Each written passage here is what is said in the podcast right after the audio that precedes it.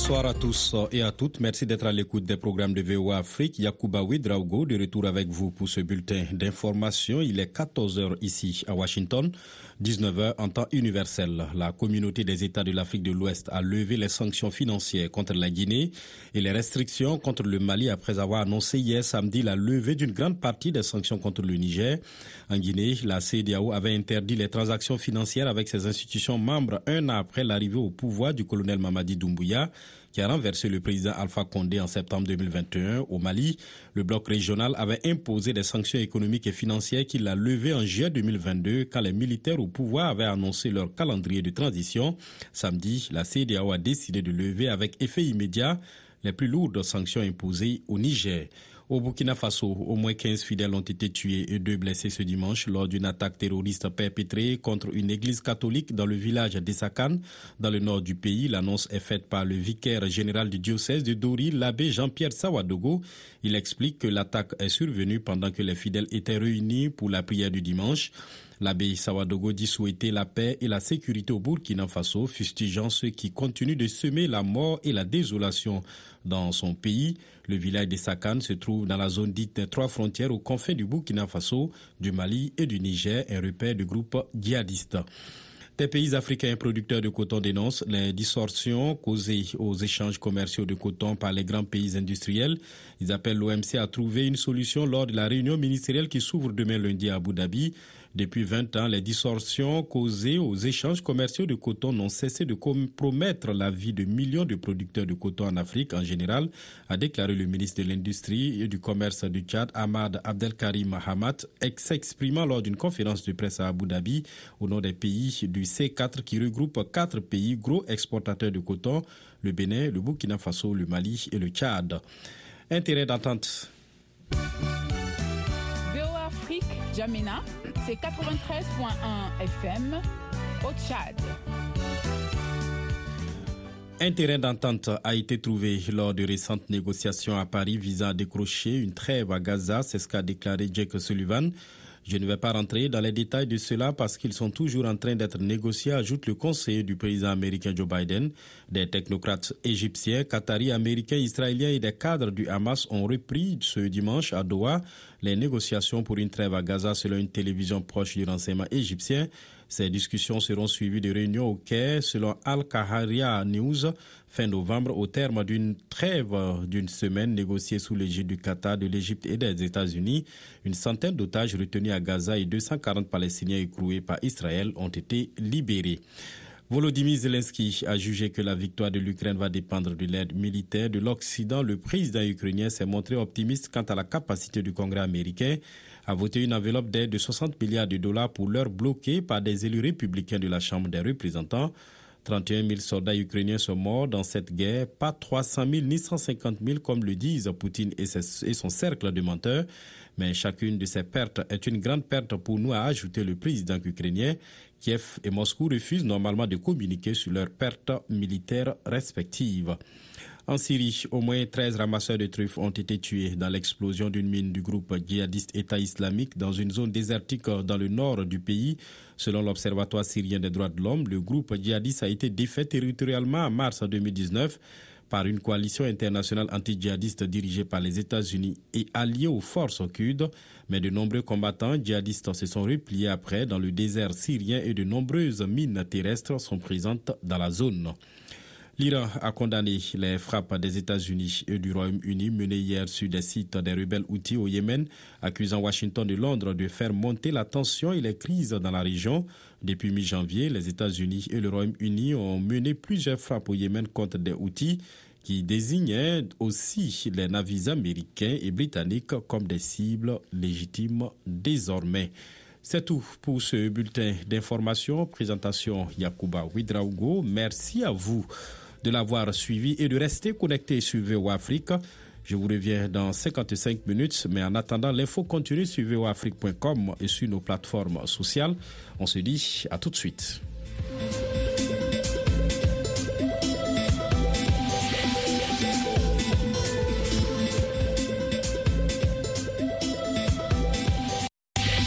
Et tout de suite, un programme en rediffusion sur VOA Afrique.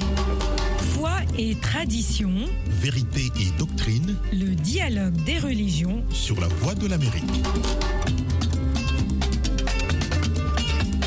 Bonsoir à tous, bienvenue dans le dialogue des religions. Eric Manilakis avec vous, Michel Claire-Joseph assure la réalisation et la mise en onde. Ce soir, nous explorons l'influence des doctrines et des interprétations religieuses sur la perception et la lutte contre l'antisémitisme. Comment les textes sacrés et les croyances façonnent-ils cette réalité? Quelles sont les actions entreprises par les institutions religieuses pour combattre ce fléau? Restez avec nous pour cette discussion approfondie sur l'antisémitisme religieux. Je suis en ligne avec la journaliste Frida Darmani, spécialiste du Moyen-Orient et réside à Tunis, dans le pays de Bourguiba. Bonsoir Frida. Bonsoir. Le père Grégor Prichotko, originaire du Kazakhstan, est également avec nous. Il est rattaché au laboratoire droit et société religieuse, chargé de cours à la faculté de sciences sociales, d'économie et de droit de l'Institut catholique de Paris. Mon père, bonsoir. Bonsoir Eric, bonsoir à tous. Mon père, on peut avoir votre bénédiction avant peut-être de commencer cette émission? Bien sûr, Bien sûr, que le Seigneur vous bénisse. Merci à mon père, euh, à Frida. Votre bénédiction, comment les musulmans euh, font? Euh, C'est-à-dire que la paix soit avec vous. Merci. Que la paix soit avec vous. Que la paix soit également avec vous. Je vais commencer avec vous, mon père. En quoi les enseignements du christianisme ont-ils été interprétés? À travers l'histoire pour justifier l'antisémitisme et comment cela est-il perçu aujourd'hui? Alors donc euh, concernant la terminologie employée actuellement, il faut bien en distinguer deux choses. Euh, L'antijudaïsme religieux qui commence à se former dans l'Antiquité tardive et l'antisémitisme dans le sens moderne. Comme toute hostilité anti-juive, euh, cette notion a été formée surtout sur l'influence en partie de Hannah Arendt, euh, donc, euh, qui définit l'antisémitisme moderne comme idéologie laïque du 19e siècle. Donc, dans notre cas, nous pouvons parler justement de ce antijudaïsme religieux.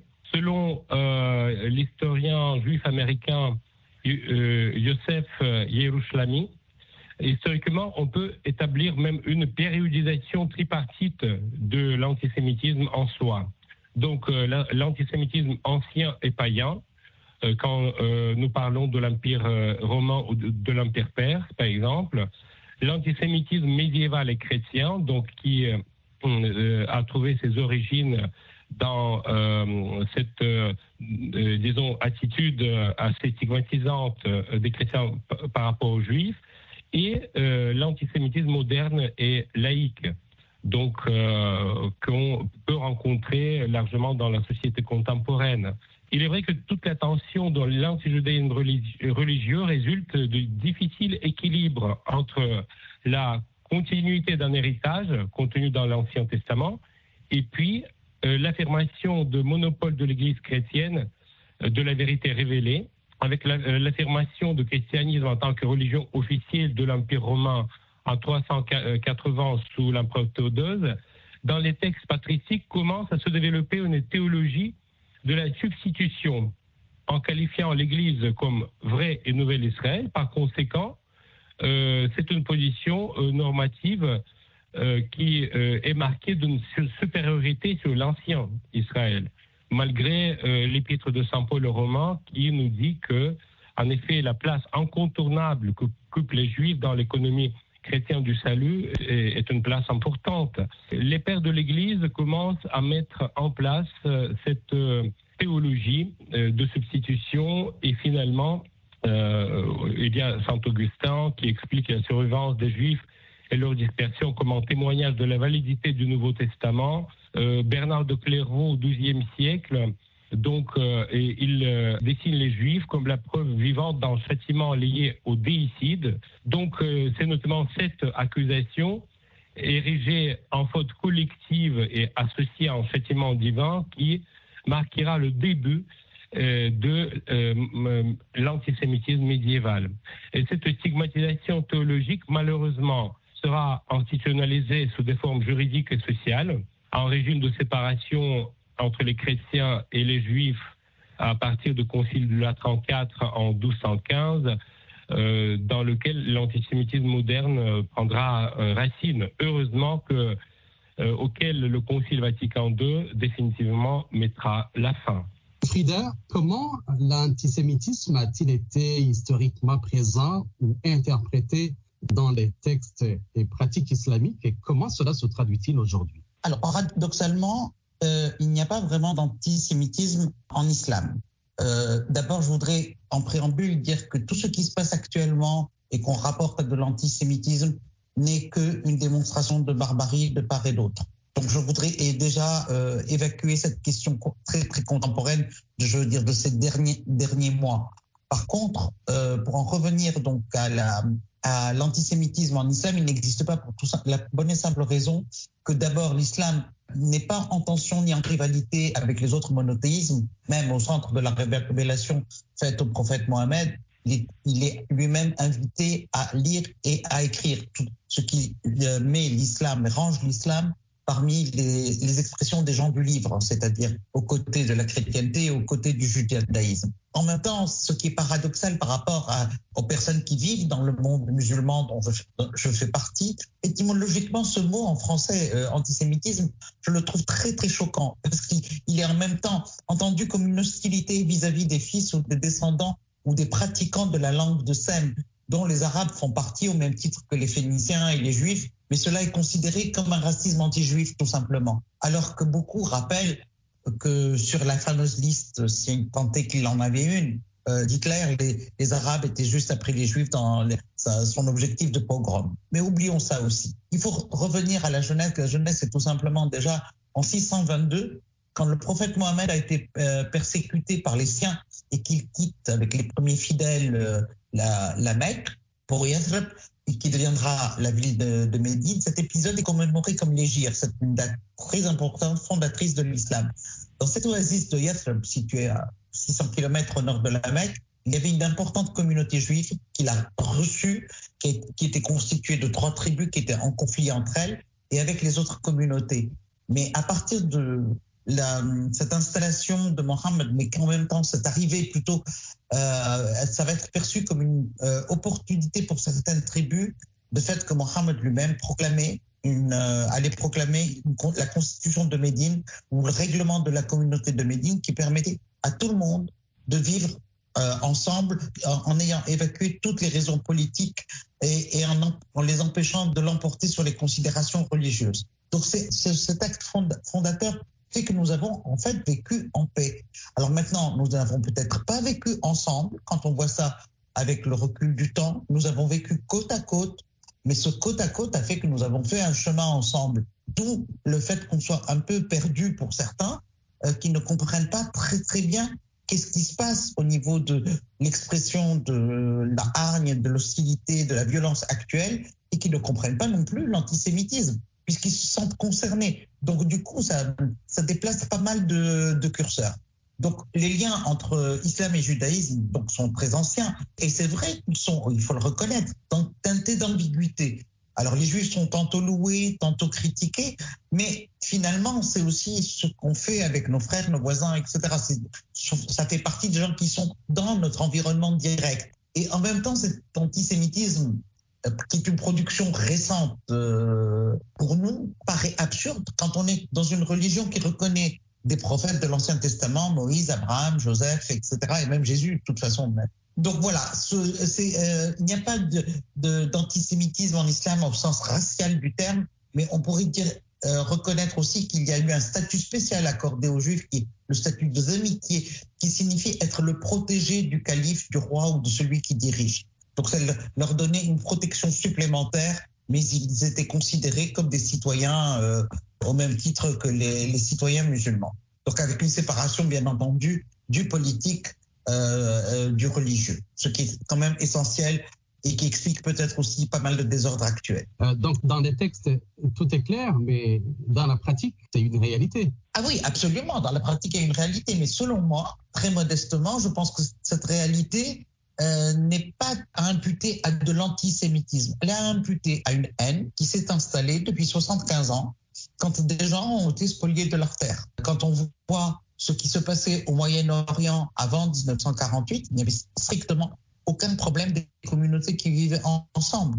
On n'avait pas vu vraiment de conflit ni religieux ni, ni politique interne à la région. Je veux dire, qui ne soit pas le fait de colons ou le fait de puissances extérieures et étrangères. Les gens vivaient ensemble. Ça ne posait aucun problème. Personne ne se battait pour savoir qui avait la suprématie ou qui était prioritaire sur Jérusalem, par exemple. Mais ça ne veut pas dire que tout était beau, que tout allait très bien, etc. On était ce qu'on pourrait dire aujourd'hui et reconnaître en paix. Arrivé en 1948 avec l'installation d'Israël sans avoir consulté absolument les, les, autochtones, pour ne pas les appeler les Palestiniens, voilà ce qui se produit pratiquement un siècle après, 75 ans après, c'est le drame. Grégor, votre réaction? Euh, Effectivement, euh, la situation actuelle, euh, je suis tout à fait d'accord que ce n'est pas brutalement une montée de l'antisémitisme, mais c'est une nouvelle explosion d'un volcan dormant, en quelque sorte. Et nous voyons actuellement dans le contexte politique mondial que les euh, volcan anciennement apaisé euh, par les organisations euh, internationales telles que l'ONU par exemple, etc.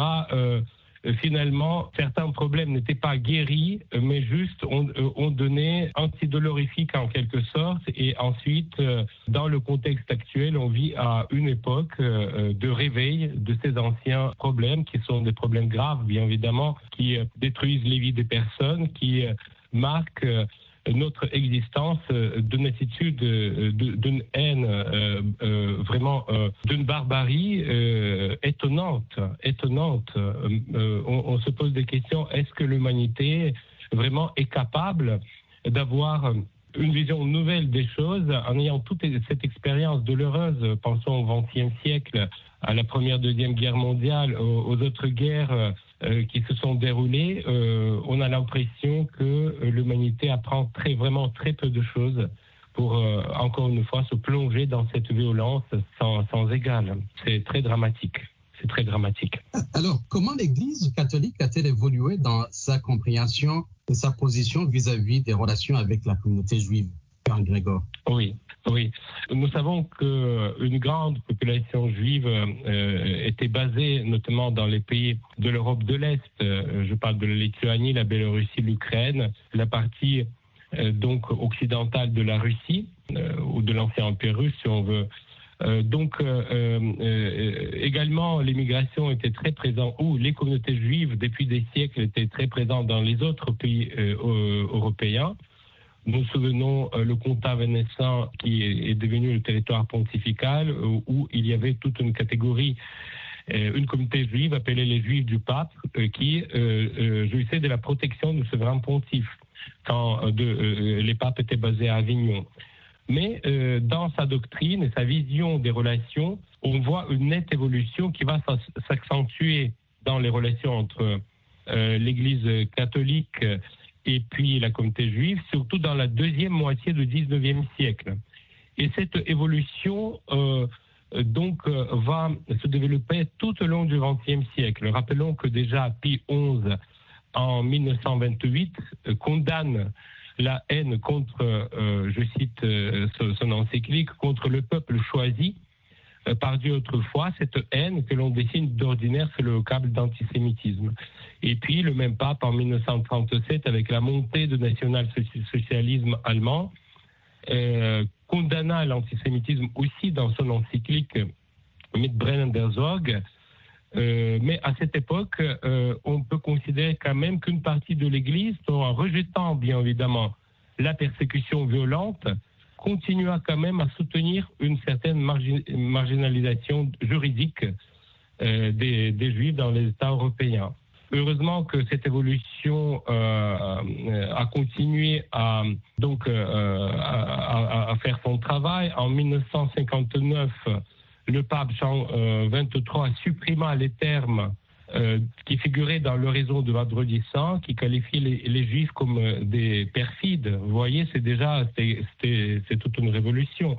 Et finalement, la déclaration Nostra Aetate promulguée au Concile de euh, Vatican II en 1965 euh, affirma que l'Église déplore les haines, les persécutions, les manifestations d'antisémitisme dirigées contre les juifs, quelle que soit leur époque et leurs auteurs. Donc c'était vraiment euh, le point cardinal de cette évolution qui euh, a marqué ce changement fondamental euh, dans les relations où les juifs étaient considérés comme une catégorie des personnes marginalisées. Et donc, citant cette phrase donc de, de, la déclaration en 1986 à la synagogue de Rome, Jean-Paul II ajoutait, je répète, quel que soit leur auteur, donc les auteurs des crimes antisémites. Il insistait euh, euh, donc sans doute aux auteurs chrétiens du passé, dont certains, euh, parmi les plus illustres, ont développé une pensée théologique qui entraîna discrimination des juifs. Donc, à Strasbourg, en 1988, le pape Jean-Paul II rappelait, je répète à nouveau, avec vous, la plus ferme condamnation de tout antisémitisme et de tout racisme, car il s'oppose au principe du christianisme même. Et donc, euh, euh, en mars 2000, devant les rabbins réunis à Jérusalem, Jean-Paul II déclarait Nous souhaitons que le peuple juif reconnaisse que l'Église condamne totalement l'antisémitisme et toute forme de racisme, euh, car ceux-ci sont en opposition radicale avec les principes euh, du christianisme. Et euh, finalement, la déclaration de Benoît XVI lors de son voyage en France en 2008 disait que l'Église s'élève contre toute forme d'antisémitisme dont aucune justification théologique n'est recevable.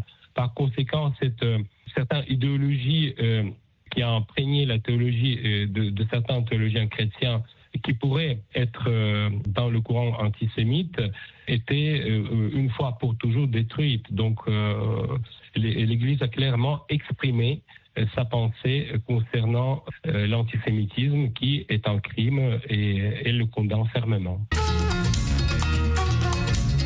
Vous êtes à l'écoute d'un programme en rediffusion sur VOA Afrique.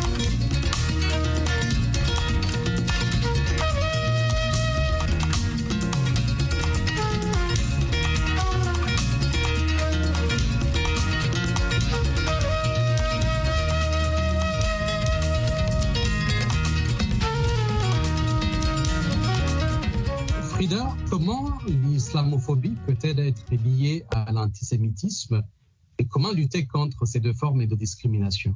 Alors, l'islamophobie, c'est l'autre revers de la même médaille, tout simplement, parce que c'est ce qu'on fait subir aux musulmans.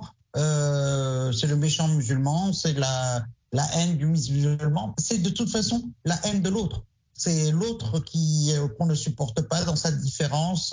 Euh, je vais dire une chose qui me paraît absurde parce que ce n'est pas du tout euh, ainsi que je vois le monde. Mais c'est vrai que nous avons, nous, par exemple, le maghrébin, le, tort d'être aux yeux d'un Occident qui se veut plus blanc que blanc, euh, d'être basanés, tout comme euh, les juifs séfarades qui sont aussi nos compagnons sur cette terre euh, du Maghreb. Il faut se souvenir que la synagogue de Djerba, la Riba, a été fondée juste après le premier exode à la chute du temple de, de, Salomon. Donc il y a une histoire commune qui est très très longue. Donc l'islamophobie aujourd'hui, on la vit nous de la même manière que l'antisémitisme seulement. Il y a un facteur plus grave, aggravant, c'est qu'on y a aussi ajouté le terrorisme.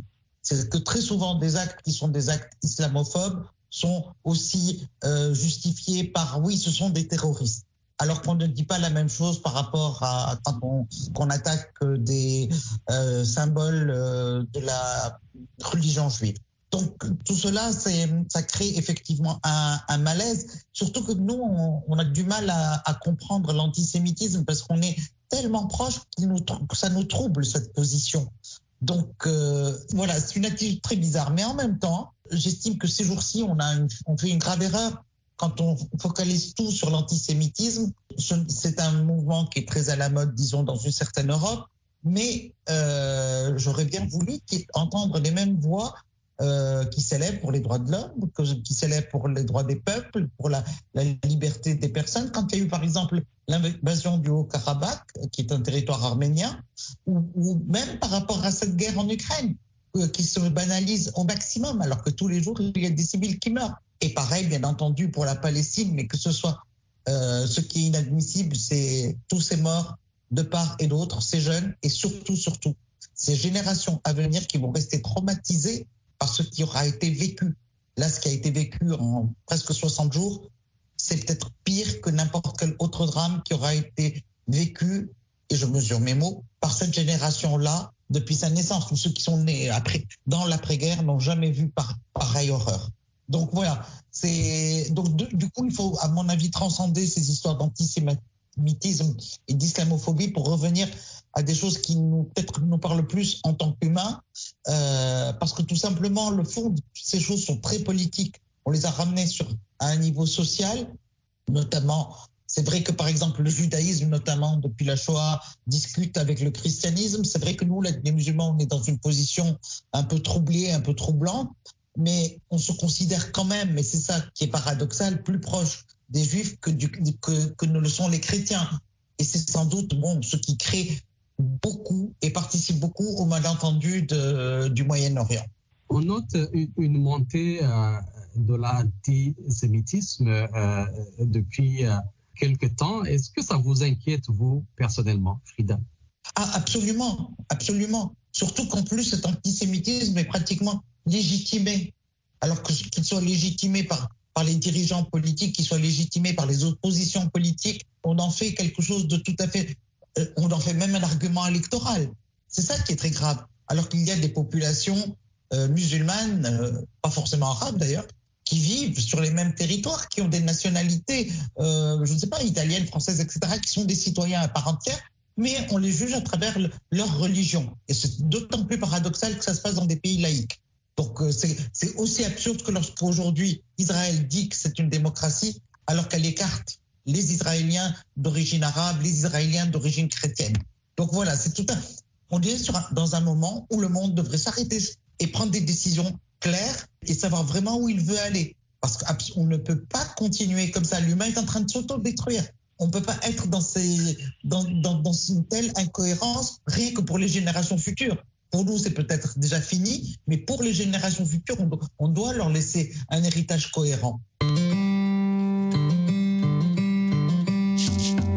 Nous arrivons au terme de cette édition de Dialogue des religions. Merci au père Grégor Krichotko, originaire du Kazakhstan. Euh, je rappelle que vous êtes rattaché au laboratoire droit et société religieuse, chargé de cours à la faculté de sciences sociales, d'économie et de droit de l'Institut catholique de Paris. Vous êtes docteur en droit canonique. Merci beaucoup, mon père. Merci beaucoup, Eric. Et merci à Frida pour ce dialogue euh, très intéressant. Merci à vous. Oui, merci à Frida, journaliste euh, qui est à Tunis et spécialiste du Moyen-Orient. Frida, merci pour votre contribution. À bientôt. Merci à vous tous. Merci. Eric Manilakis a été avec vous au micro. Michel Claire-Joseph a assuré la réalisation et la mise en onde. Merci également à tous nos fidèles auditeurs et auditrices qui nous ont euh, suivis. Je vous souhaite une excellente soirée et à la prochaine.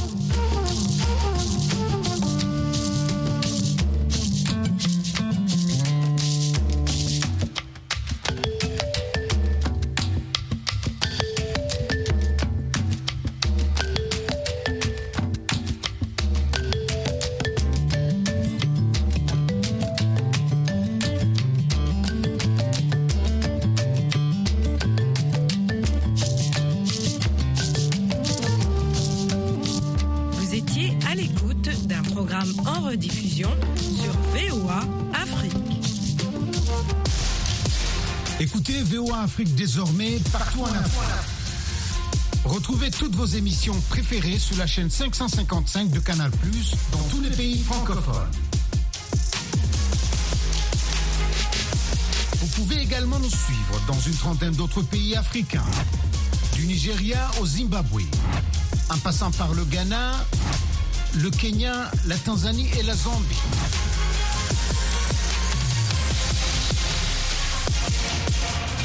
VOA Afrique dans tout le continent africain sur la chaîne 555 de Canal Canal.